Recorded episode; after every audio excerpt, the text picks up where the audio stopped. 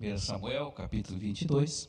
Antes, porém, eu quero abençoar nossos filhos, Rodrigo e Flávia, que nesse momento estão subindo para o altar lá em Madrid, a ponte de Toledo, o nosso altar de oração. Que Deus abençoe a viagem de vocês. Talvez vocês estejam na estrada, que a presença do Rei esteja sobre vocês.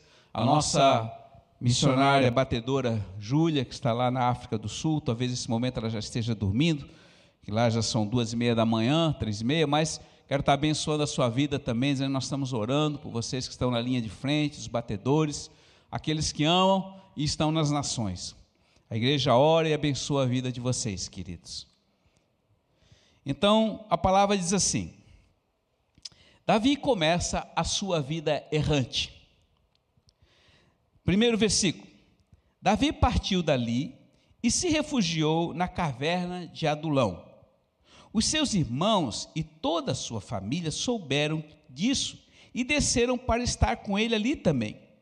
E todos os que se achavam em dificuldades, todos os que estavam endividados, todos os que estavam descontentes com a vida ou com alguma situação, também se reuniram ao seu redor e fizeram de Davi o seu chefe, o seu líder. E ele então reuniu cerca de 400 homens e dali Davi se dirigiu então a Masfa, em Moabe, e disse ao rei de Moabe: Permite que meu pai e minha mãe possam ir até vocês e ficarem até ali, até que eu saiba o que Deus fará por mim. E ele então os conduziu ao rei de Moabe e ficaram com ele todo o tempo em que Davi esteve no seu refúgio. Pai querido, eu peço graça para que o Senhor possa trazer revelação a respeito desta palavra e abençoar também os que nos assistem nessa noite para que seja gravado no coração. Nós oramos e nós abençoamos em teu nome. Amém. Muito bem, queridos. Davi estava sendo perseguido. Ele estava sendo perseguido pelo seu rei, que ele foi muito fiel por muito tempo. Todos nós conhecemos a história dele.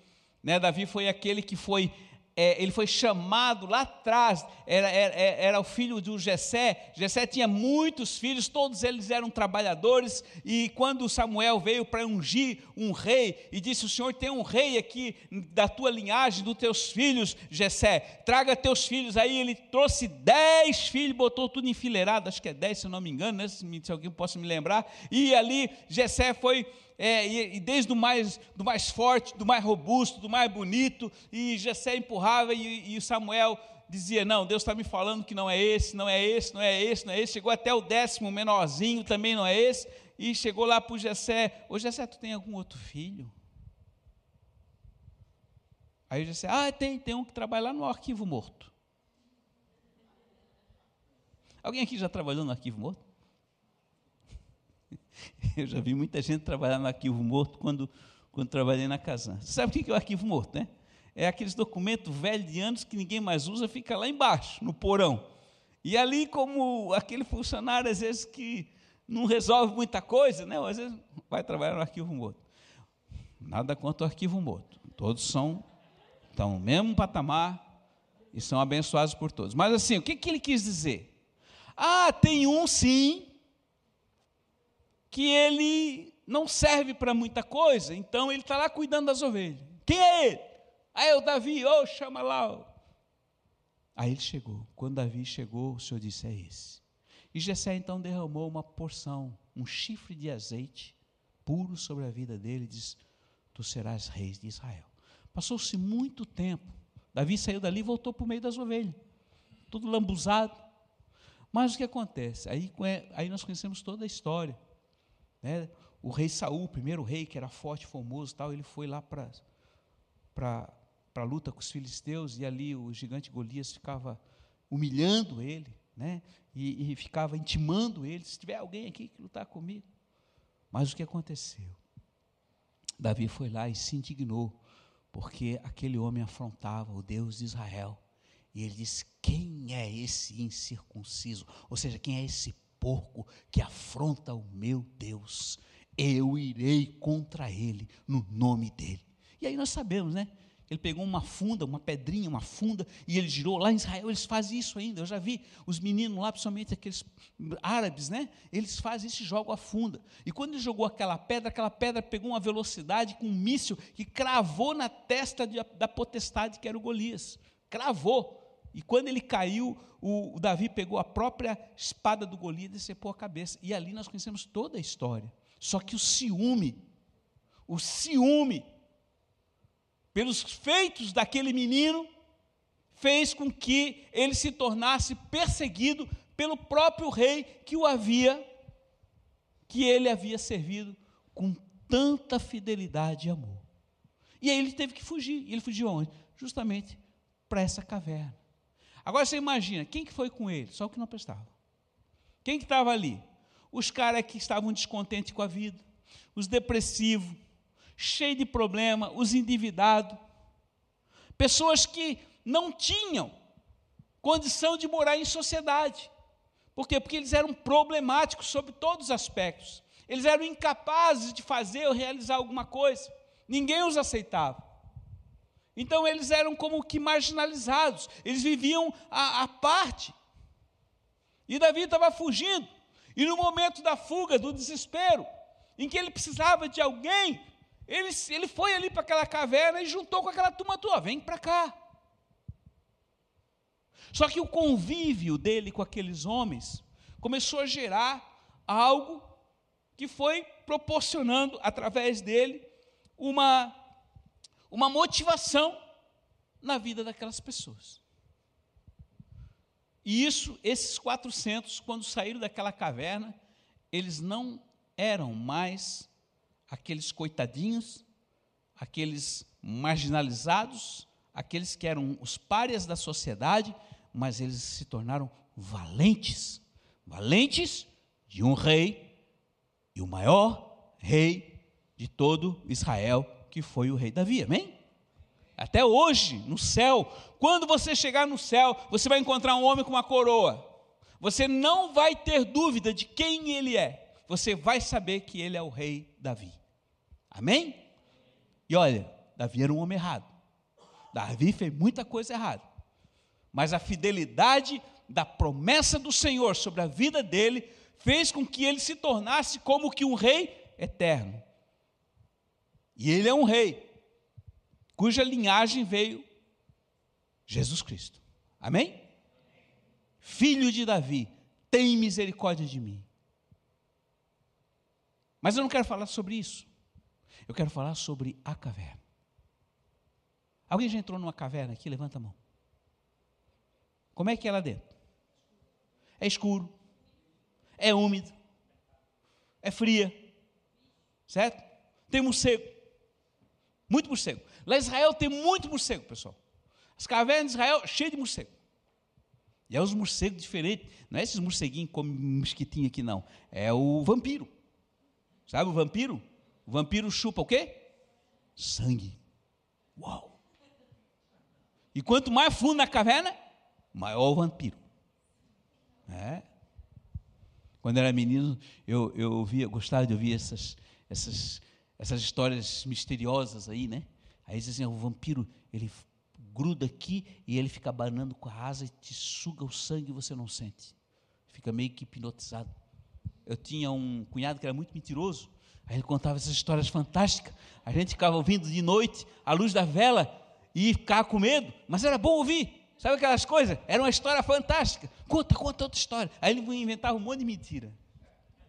E a gente acreditava. É. Mas era bom, coisa de criança. Mas dentro da caverna, filhos, essas coisas que você está falando não é o problema. Porque isso a gente se adapta. O cara, quando está cansado, ele dorme em qualquer lugar. Eu já dormi em chão de aeroporto. Algumas noites, no início das nossas tochas, era difícil. O Tiago sabe. Quantos aqui já dormiram em chão de aeroporto? Para passar a noite. Né, irmã? Aquela vez lá na Noruega, lá você ficou lá. O Tiago ficou três, três dias lá preso lá no. Irmãos, é, é duro, dói, se levanta de manhã, está tudo duro, aqui dói. Mas eu estou falando o seguinte: ainda aeroporto é coisa boa, agora eu dormi no meio da pedra, numa caverna. Mas o maior problema não estava aqui. O maior problema estava no convívio dessas pessoas dentro de um lugar que não tinha comida, não tinha chuveiro, não tinha água, não tinha absolutamente nada, e todos eles é, eram pessoas problemáticas. Quando você não consegue conviver com uma pessoa, é sinal de que você não consegue conviver com você mesmo, sim ou não? Se você não ama alguém, e principalmente a pessoa que Deus colocou no seu lado, significa que também você não se ama. Porque o amar a mim significa que se eu tenho zelo pela minha vida, é melhor eu me relacionar com a pessoa que está ao meu lado e que Deus colocou, e eu posso valorizar como aquilo que era de melhor que Deus colocou para mim. Mas se eu tenho problema com ela, é sinal de que eu tenho problema comigo mesmo, e em outras palavras, eu não me suporto. E quando eu não me suporto, eu tenho problema comigo mesmo e eu tenho problema com pessoas do lado. Vocês estão entendendo? Então aqui estava o grande problema de 400 homens que eles eram problemáticos, porque eles não conseguiam viver com as demais pessoas. Agora junta tudo isso. Quando tem algum irmão assim que diz assim, pastor, eu tenho que eu, eu, tô, eu quero que o pastor orasse por mim, porque eu estou pensando que eu vou morar com fulano. Eu digo não. Para alguns eu digo logo não, nem vou orar por você. Vai explodir. Porque não eram poucos pessoas que iam morar junto, brigavam entre si, sobrava para quem? Para o pastor. Problema onde? Na igreja. Então, quando alguém vai morar junto, eu já vou pensando, tá, tu vai morar com quem, quando e onde? Alguns eu nem deixo, fica só morando sozinho. Ah, pastor, mas eu queria porque eu vou, eu vou pagar menos, eu vou. Não, permanece sozinho. Vai ser melhor para você e melhor para tudo que está ao seu redor. Vocês estão entendendo? Porque a pessoa é problemática consigo. E Deus está dizendo hoje que dentro da caverna de Adulão tem 400 pessoas problemáticas.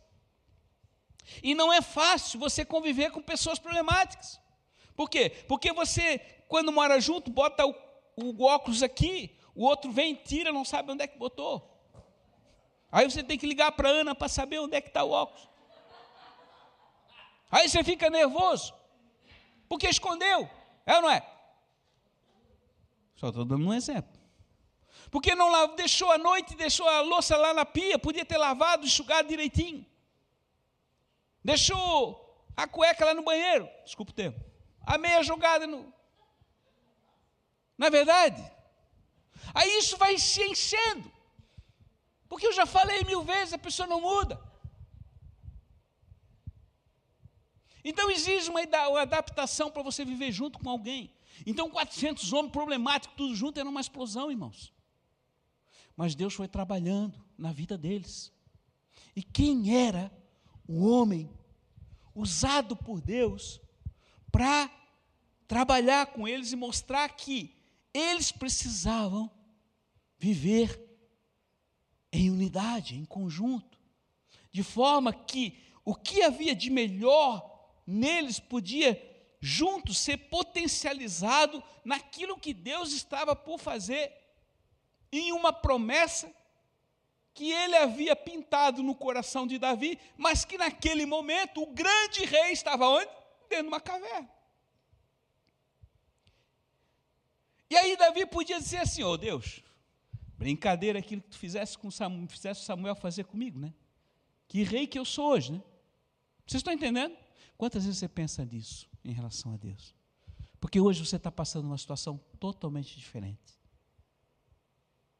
E você fica questionando a Deus. E fica, pior, às vezes bota a culpa em Deus. Cara, tem gente, tem gente que tem o ímpeto e a insanidade de botar a culpa em Deus.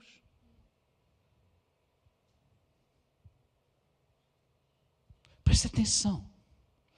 Eu volto a falar aqui. Não é fácil viver com pessoas diferentes de nós. É difícil. Mas Deus muitas vezes nos faz passar por situações dessas, porque é necessário que a palavra seja impregnada no nosso coração, nosso caráter e a nossa vida seja moldada segundo a imagem e semelhança dele. Então, estar dentro da caverna de Adulão hoje significa que você está sendo trabalhado por Deus. E Deus está usando quem? Pessoas. Pessoas difíceis. E todos nós aqui, hoje nós estamos talvez umas 50 pessoas aqui, cada um de nós tem o seu ponto fraco. Cada um de nós também tem a sua virtude. E que se nós formos sábios, nós podemos extrair o melhor de vocês e fazer com que aquilo que há melhor em você seja usado em prol do reino. E foi exatamente isso que Davi fez, porque o que ele tinha de súdito ali era, era, era a escória da sociedade. E ali ele ficou um tempo, naquele refúgio. E ele não foi procurar ajuda em homem nenhum. Ele ficou ali naquele lugar, ele e Deus, no sofrimento daquela circunstância. Ele que já tinha vivido num palácio, que comia manjares, que tinha banho, que tinha tudo ao seu redor, tudo lhe vinha pronto, de repente ele estava ali sem nada.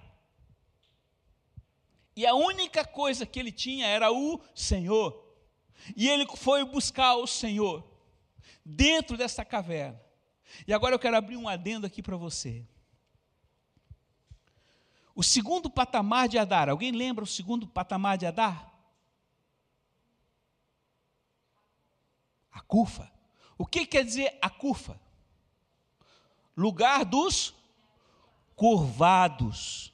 Faço uma pergunta para você: quando você entra numa caverna, normalmente você entra como? curvado. Porque as cavernas às vezes não são grandes, elas são pequenas, tipo uma toca. Às vezes lá dentro até você consegue ficar em pé, mas a entrada às vezes é pequena. Então você entra curvado. Quando houve a primeira batalha do Monte Adar, onde a nossa profeta teve que lutar com aquelas potestades que estavam na, na, antes, na, na, subida da montanha, ela saiu dali, derrotou aquelas potestades, ou seja, os inimigos da sua vida. Você entrou no reino de Deus, você recebeu a visão da montanha, você então tem uma trilha pela frente. Então, aquilo que te impedia de você chegar, pelo menos no, no, no início, no, na base da montanha, os inimigos foram derrotados pela tua fé, pela tua perseverança, pela espada, pelas armas que Deus te deu, mas quando você chegou, você precisava de um lugar para dormir, e esse lugar chamava-se a Cufa, então você entrou ali, curvado. Sabe o que é isso? É exatamente aquilo que nós cantamos ainda há pouco. pouco. Eu quebro aos teus pés o meu vaso. Quem é o seu vaso? Quem é o seu vaso? É você mesmo. Lembra da visão do profeta, quando Deus mandou o profeta Jeremias ir lá, ou não sei se agora, não sei se Jeremias, Ezequiel, é para descer lá na casa do oleiro, ele via que o oleiro quebrava o vaso que estava meio torto, que não era bom, e ele quebrava os cacos, tudo, fazia tudo de novo, e moldava ele de uma outra forma e fazia conforme a vontade e o desejo do seu coração. Lembra disso? Em Acufa, nós nos humilhamos, nós nos esvaziamos, nós nos quebrantamos, nós dizemos: Senhor, eu me rendo. Pode quebrar esse vaso. Eu estou disposto a me tornar um vaso como o Senhor deseja realizar.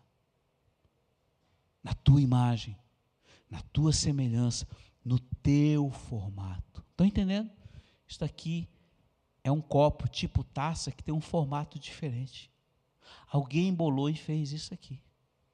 Não foi a máquina, foi a imagem que foi executada através de alguém.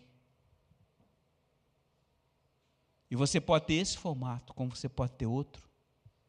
Deus tem algo para você. E hoje, igreja de Florianópolis, nação dos montes, você está dentro dessa caverna. Você está sendo forjado nessa caverna. Você está sendo passado, sendo moído, passando na, é, está sendo passado na máquina de moer carne para que você possa sair dali com uma nova perspectiva e um novo homem. Os 400 que nada eram, quando saíram dali, saíram como valentes e foram defender o seu rei. E se tornaram próximos agentes, seguranças e, e, e, e é, é, assessores e alguns deles foram colocados com posições realmente muito próximas, ministros deste rei chamado Davi. Homens que nada eram. Então, quando terminou a pandemia, ou melhor, quando estávamos no, nós passamos o ano de 2000 todo, onde em 2019, em maio de 2019, Deus tinha mostrado para a profeta é, é, é, Lu que a terra estava congelada, tudo estava congelado, tudo estava parado, e ela não entendia que sete meses depois veio então a pandemia, a terra toda parou, e se cumprindo a visão que ela teve, e no final então do ano de 2020, quando nós, pela graça do Senhor, nós não paramos em situação nenhuma, o Senhor mostrou tudo o que tinha acontecido, Ele deu uma palavra, como Ele sempre tem dado palavra aos seus profetas. Por isso a igreja precisa orar pelos seus profetas. Vocês estão entendendo? Porque quando se uma igreja se ela não tem profetas, profetas que realmente são é, é, é, têm vida com Deus e recebem palavra de Deus e a palavra dele é testificada pela própria palavra escrita, a igreja não tem visão, ela fica sempre numa superfície. Mas quando você tem a visão e recebe uma palavra de Deus, você pode ir mais longe. E aqui está o grande diferencial da nação dos montes. E eu não tenho glória nenhuma nisso, porque a nossa glória está em obedecer ao Senhor. E como nós obedecemos ao Senhor? Observando a palavra escrita, a base, o fundamento, mas também ouvimos os profetas. E os profetas são amigos e boca de Deus na terra. Amém? Por isso nós temos conseguido ir um tanto longe. E nós não paramos aqui.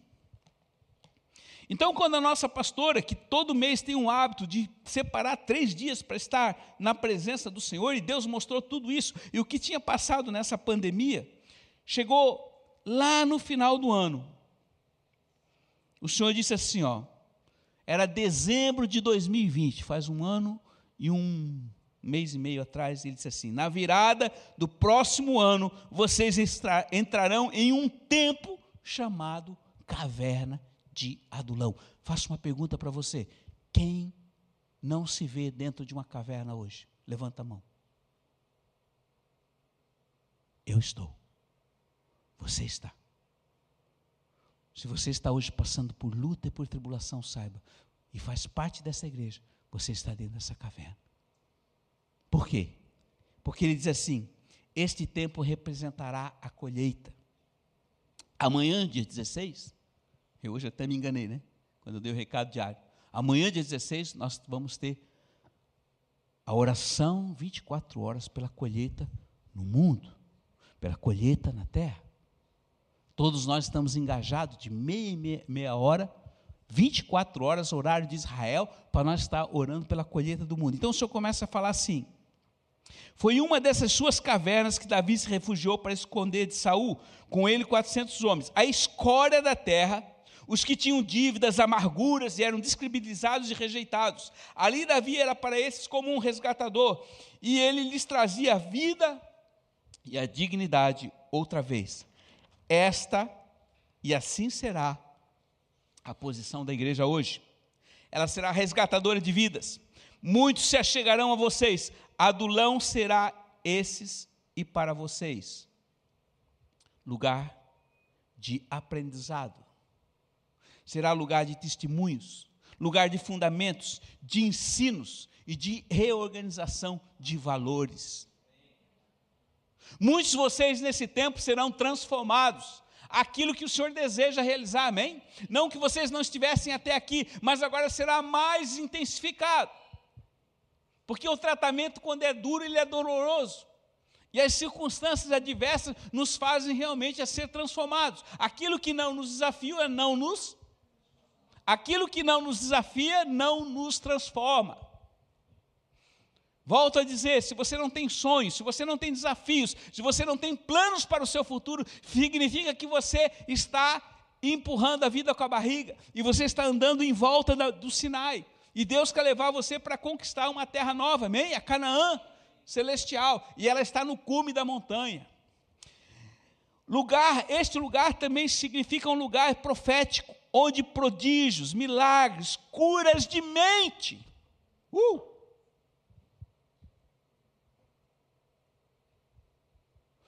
São tantas pessoas que hoje precisam de cura de mente.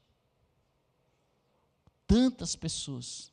Porque hoje, eu digo para você, o lugar que mais Satanás atua é a mente. Lembra que eu falei domingo? Qual é a arma mais poderosa que ele usa? A preocupação. Por que, que você está preocupado? Porque a sua mente foi bombardeada de coisa boa ou coisa ruim? É coisa ruim. E quando você fica preocupado, significa que o que você está visualizando para o futuro? Coisa ruim. Então a mente das pessoas, de tanto ser bombardeada com notícias negativas, com coisas ruins, com críticas, julgamento, depreciação e toda sorte de maldição, elas ficam doentes. E uma mente doente por muito tempo, ela se torna desequilibrada. Curas de mente, libertação, ouvirão a Deus como nunca ouviram. Davi ouviu a Deus, aqueles homens ouviram a Deus. É um lugar de sair do raso e de mergulhar em águas profundas de Deus, amém, igreja? Eu tenho falado aqui uma coisa: todo dia eu e a minha Lu oramos, todo dia eu e a minha Lu passamos uma espada, todo dia eu luto com Deus, e uma das coisas que eu luto é o fastio espiritual. Se você tem fastio espiritual, alguém sabe o que não é fastio? O que é fastio? Fastio significa falta de vontade de comer. Eu tenho uma irmã que ela teve um fastio tão grande que ela foi parar na casa de repouso e hoje está só em osso. Porque ela simplesmente parou de comer. É sério isso. Experimenta você parar de comer. E ela começa devagarinho. O seu estômago vai atrofiando e você não tem mais desejo de comer. E quando você não tem essa fome pelo Senhor, sabe o que vai acontecer com o seu corpo físico? Você vai definhando, definhando, definhando. Que o dia que me ligaram e disseram: Olha, eu vou, estou batendo aqui na casa da dona Valda e ela não atende. Eu digo: Jesus morreu. Pode arrombar. Chamaram a polícia, foram lá, o bombeiro, abriram a porta, ela estava debaixo da cama, debaixo da mesa, da cozinha, há um dia e meio, porque não tinha força para se levantar. De tão fraca. Vocês estão entendendo? Doença de mente. A minha família toda é muito forte. Minha família tem bom, boa saúde, graças a Deus. Mas essa deixou de comer. Graças a Deus ela está bem amparada, está guardada. O Senhor tem guardado na sua caverna de adulão. Mas para ela também não foi fácil para aquele lugar. Mas era um lugar de refúgio. Eu estou falando isso porque porque todos nós precisamos. Nós não somos melhores do que ninguém. E Deus quer que você seja fortalecido, querido. Deus quer que você não tenha esse fastio espiritual, mas que você tenha fome e sede. Então peça isso diariamente para o Senhor. Senhor, me dá fome de Ti, me dá fome da Tua palavra, me dá desejo de estar contigo, me dá desejo de fazer a Tua obra. Tira dessa maldita é, letargia, ociosidade. É outra coisa que eu passo espada na fila da igreja. A, a, a maldita, o maldito comodismo de ficar sentado em si mesmo sem ter perspectiva, sem sair, sem buscar o Senhor em oração, sem fazer uma visita, sem é, ligar, sem abençoar, sem usar a ferramenta que Deus deu. Não adianta você ter um monte de, de, de, material de construção, mas se você não tiver um projeto para fazer e não se dispor a fazer, ele vai ficar ali e vai morrer ali. Então, esse momento que dentro daquela caverna todo mundo tem que se mexer. Estão entendendo, igreja? Então, esse é um novo tempo, que Deus está dizendo: mexa-se. E ele diz: será um lugar também onde muitos de vocês será um lugar de transição, porque é por um tempo, e é um tempo necessário para o aprendizado do ID. Ou seja, é um tempo que teve um início, mas também vai ter um fim, amém? Logo, logo nós vamos sair da caverna, e quando nós sair da caverna, nós vamos poder fazer o quê? O ID. Graças a Deus, nós não paramos. Esse pastor não dá descanso para o Senhor. Senhor, aonde tu queres que a gente vá? E hoje eu estava falando para a minha Lu, Lu, nós temos tanto lugar para ir, o Senhor já deu uma lista, eu não posso parar. Mas eu não tenho tempo. Mas eu sei que Deus é o que vai me capacitar para remir o tempo, e vocês vão me ajudar a pastorear o rebanho, enquanto eu vou continuar fazendo aquilo que Ele me chamou, amém? Porque faz parte do plano, e é melhor você obedecer do que você ficar aqui. Vou dizer algo para você: obedeça ao Senhor. Se Ele te disser, vai, vá. Se Ele disser, fica, fica. Se ele disser, faz, diz, diz para dizer para você, faça, faça. Não tenha medo de errar. Errar todo mundo erra. Mas você pode fazer até acertar, chegar o momento que você vai acertar. Vai haver um momento que, quando você impor a mão sobre o enfermo, que cada vez que você ora, ele morre, ele vai ser curado. Mas Deus também vai perseverar, vai, ele vai testar a sua perseverança e a sua obediência. Porque se Davi ali naquela caverna tivesse chutado o pau da barraca e saído embora reclamando de Deus, dizendo assim, pô Deus, que ir lá botar culpa no Samuel por tudo que estava acontecendo na vida dele, ele teria perdido tudo e nada teria acontecido.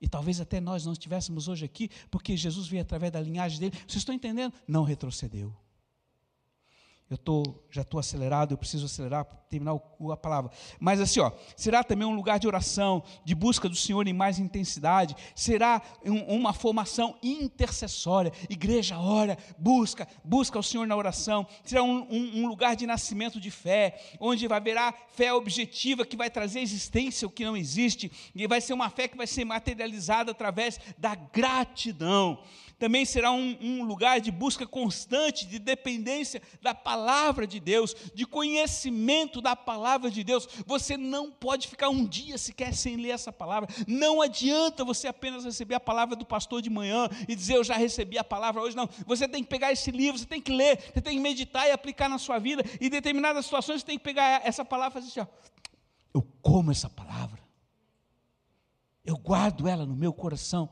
para mim ser semelhante a Ele. Será lugar de, de adoração, lugar de formação de adoradores que buscam de toda razão, mente e coração. O Senhor tem nos pedido noites com o Rei nesta casa. Também será um lugar de receber direção de Deus. Será uma caverna profética, onde você vai estar separado para Ele, de aprender a viver só na dependência e direção do Espírito Santo. Roberto, você vai aprender a ouvir a voz do Espírito, amém?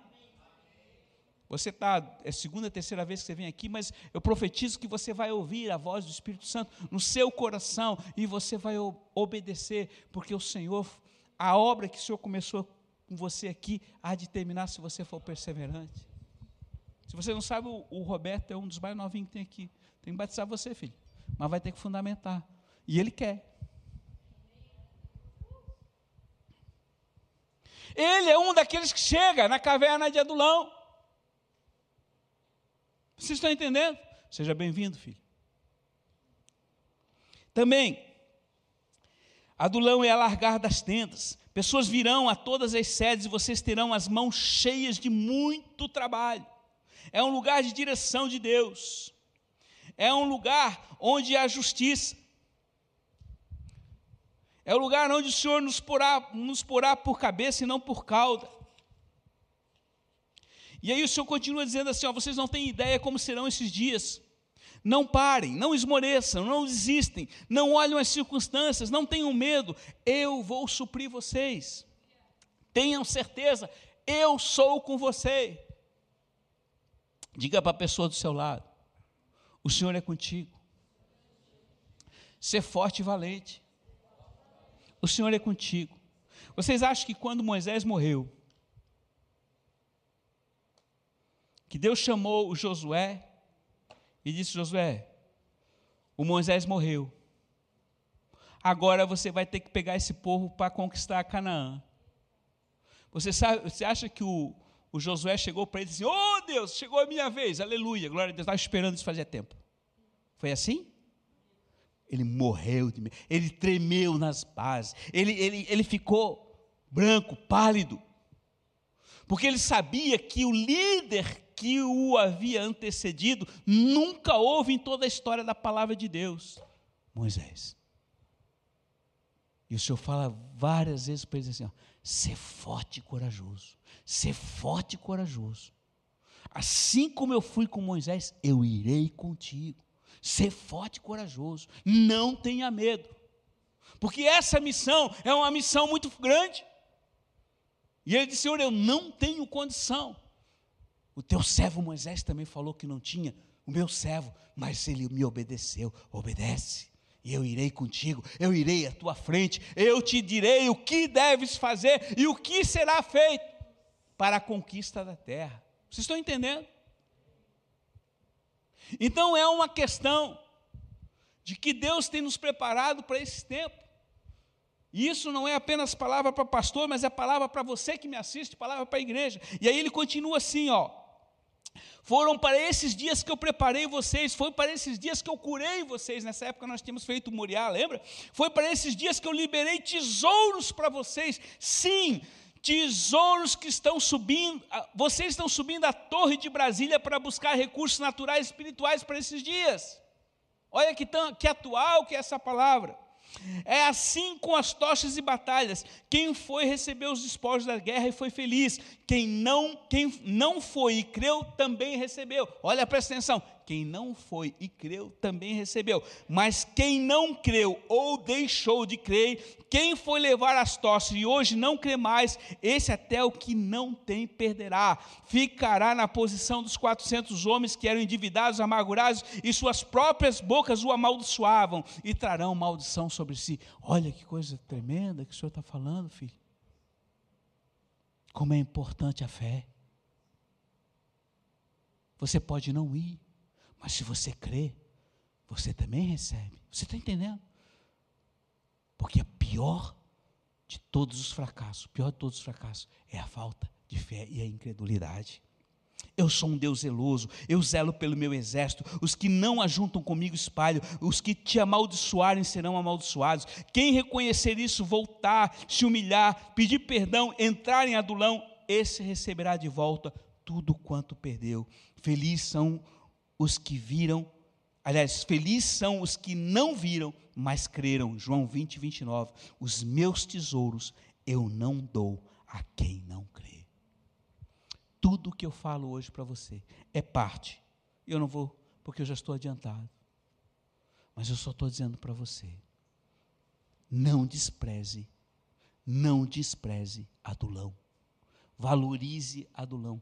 Valorize o sofrimento presente, porque vem dele.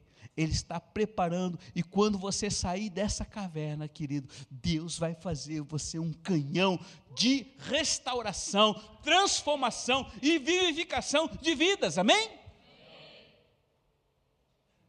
E esse é o plano para este novo ano. Daqui a uma semana e uma semaninha e pouco nós vamos estar lá naquele retiro. Eu só fico pensando naquele lugar que Deus nos ajude com o sol.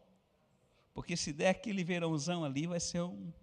Nós vamos destilar bastante. Alguns vão emagrecer bastante. Alguns vão dormir lá no relento da grama. Porque aquele alojamento é apertadinho, né, irmão? É. Vai dar ali uns 400, ali tudo juntinho, ali coladinho no outro. E fora os passarinhos da noite, né? Os, aqueles que ficam assobiando ali, né? Os pintacilgos. É. Amém, amém. Mas, irmãos, o retiro está aí. Vai ser diferente. Antes nós tínhamos quatro, cinco dias, hoje vai ser dois e meio. É, mas sexta-feira é lá pela noite, né? Depois do... É. Diminuiu. Adapte-se. Quem quis. Antes era baratinho. Por quê? Porque era lá no Shekinah, ninguém pagava nada. Agora tem que pagar tudo. Aumentou, ficou diferente. Adapte-se. Então tudo está diferente. A vida está diferente. O tempo é novo. Mas há um propósito nisso tudo. E eu vou encerrar dizendo para você, filhinho, os dias de mais dificuldade, de mais tribulações, são dias em que o Senhor fará com que a igreja se manifestará sobre a terra. Ele diz: há duas coisas que virão abalar a terra nesses dias que se aproximam. Primeiro, o derramar da primeira porção da ira de Deus, que está lá em Apocalipse 14, 19. Segundo, o que vai abalar a terra? O chamado da igreja sobre a terra. Quem está afim? de corresponder ao chamado do Senhor. Ainda há pouco você cantou uma música que você estava profetizando sobre sua vida. Talvez até os músicos, hein, Tiago? Talvez nós podíamos cantar de volta, hein? Que você vai afundar os seus barcos no cais e você vai queimar suas carroças. O que, que você estava querendo dizer com isso? Que o que é seu, o seu costume, o seu comodismo, a sua vidinha, aquilo que você vive e está bom, talvez você vai ter que deixar por amor a Ele, por uma missão maior. Eu fico pensando hoje na Ju, na nossa Júlia. Ela saiu daqui, foi lá para a África do Sul para treinar, ser missionária no continente africano, no centro do continente africano. E sabe o que foi oferecido para ela? O Sudão. Você sabe o que é o Sudão? Vai pesquisar sobre o Sudão. Aí tem um pouquinho melhor, Uganda. Você conhece Uganda? Conhece a história do Uganda? Quem conheceu aqui o Idi Amin Dada? Quem já ouviu falar nele? Só o pastor Nino que já não tem mais cabelo. Ele também era careca. Sabe quantas pessoas ele matou no governo dele? Mais de um milhão do seu povo. É para essas nações que Deus está mandando. Não seria melhor ela ficar aqui, ali no escritório de engenharia, com vista para beira-mar, no ar-condicionado, ganhando seu saláriozinho. Mas o que ela optou? Eu irei contigo, Senhor. Eu irei aonde tu deseja ir. Mas esse chamado, igreja, e nessa caverna de Adulão que ela está hoje, sozinha, com alguns outros guerreiros das nações, ela está ali por um propósito maior. Não é para ela somente, é para você. Eu não sei onde Deus vai te mandar. Eu não sei qual a sua missão. Mas uma coisa, o Senhor diz: quando você sair dessa caverna, você será um novo homem, uma nova mulher. E Ele inclui as crianças as mesmas crianças que subiram a Jerusalém no ano passado e marcharam para ele lá. Elas também testemunharão quem eu sou. Esse é o tempo da igreja. Então levante você agora de onde você está. Levante. Você que tem revelação, mesmo que você seja novinho, mesmo que você chegou hoje na igreja, diga: Eis-me aqui, Senhor. Ainda que eu comecei hoje, eu estou contigo. Eu quero viver para ti. Eu vou queimar minhas carroças. Eu vou afundar os meus barcos. Mas eu te servirei e eu irei contigo. Pai, eu quero abençoar a vida desses filhos, eu quero abençoar aqueles que me ouvem nesta noite, eu quero abençoar aqueles que estão na estrada indo para te encontrar nos altares das nações, eu quero abençoar os que estão na linha de frente, os que estão aqui dentro desta caverna de Adulão, para que sejam, Pai, é, revestidos de uma autoridade sobrenatural, mas acima de tudo um quebrantamento e um arrependimento, de forma que aquilo que hoje eles preservam, Senhor, que é o vaso da própria vida, possa ser quebrado colocado diante da, da tua presença e da tua mão, para que tu faças novo. Que saia dessa noite, filhos e filhas, com a unção de Adulão, que ouve a voz do seu Senhor e possam dizer: Eis-me aqui, Senhor, envia-me a mim.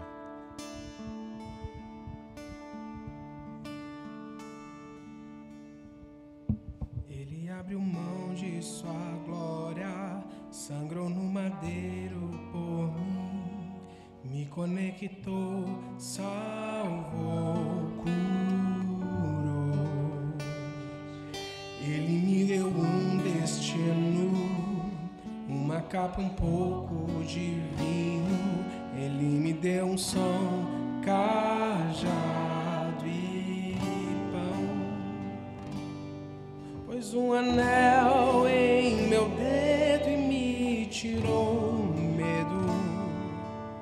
novas sandálias para suportar o ide, pois um anel em meu dedo me tirou o medo. Novas sandálias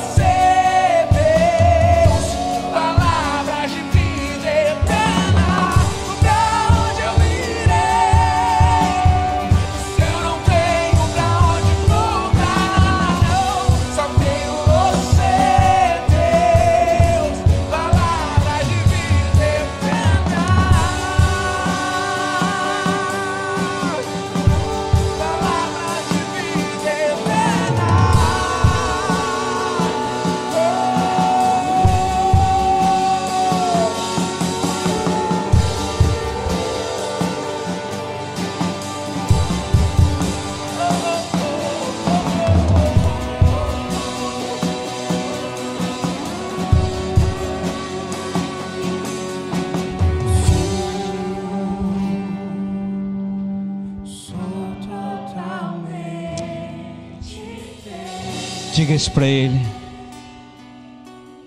Fui encontrado pelo amor, pelo amor, eu sou Repita comigo assim. Querido Jesus, nesta noite eu entendo que tu me trouxeste para a caverna. E eu, Senhor, te digo sim. Entra neste lugar que é o meu coração, que é a minha vida. Eu te dou, Senhor, todo o direito para quebrares o vaso do meu eu e fazer de mim um vaso segundo o teu modelo. Obrigado pela dor, pelo sofrimento, pela tribulação. Obrigado pelas circunstâncias que me são adversas, pelos irmãos que me incomodam. Obrigado, porque eu preciso ser transformado à tua imagem e semelhança. Então entra na minha vida. Eu te recebo como meu Salvador. Te confesso que tu és o meu Senhor. E no meu coração eu creio que tu estás vivo, que tu ressuscitaste e és poderoso para fazer de mim um vaso de honra para a tua glória, para a tua glória, para a tua glória, para a tua glória. Aleluia!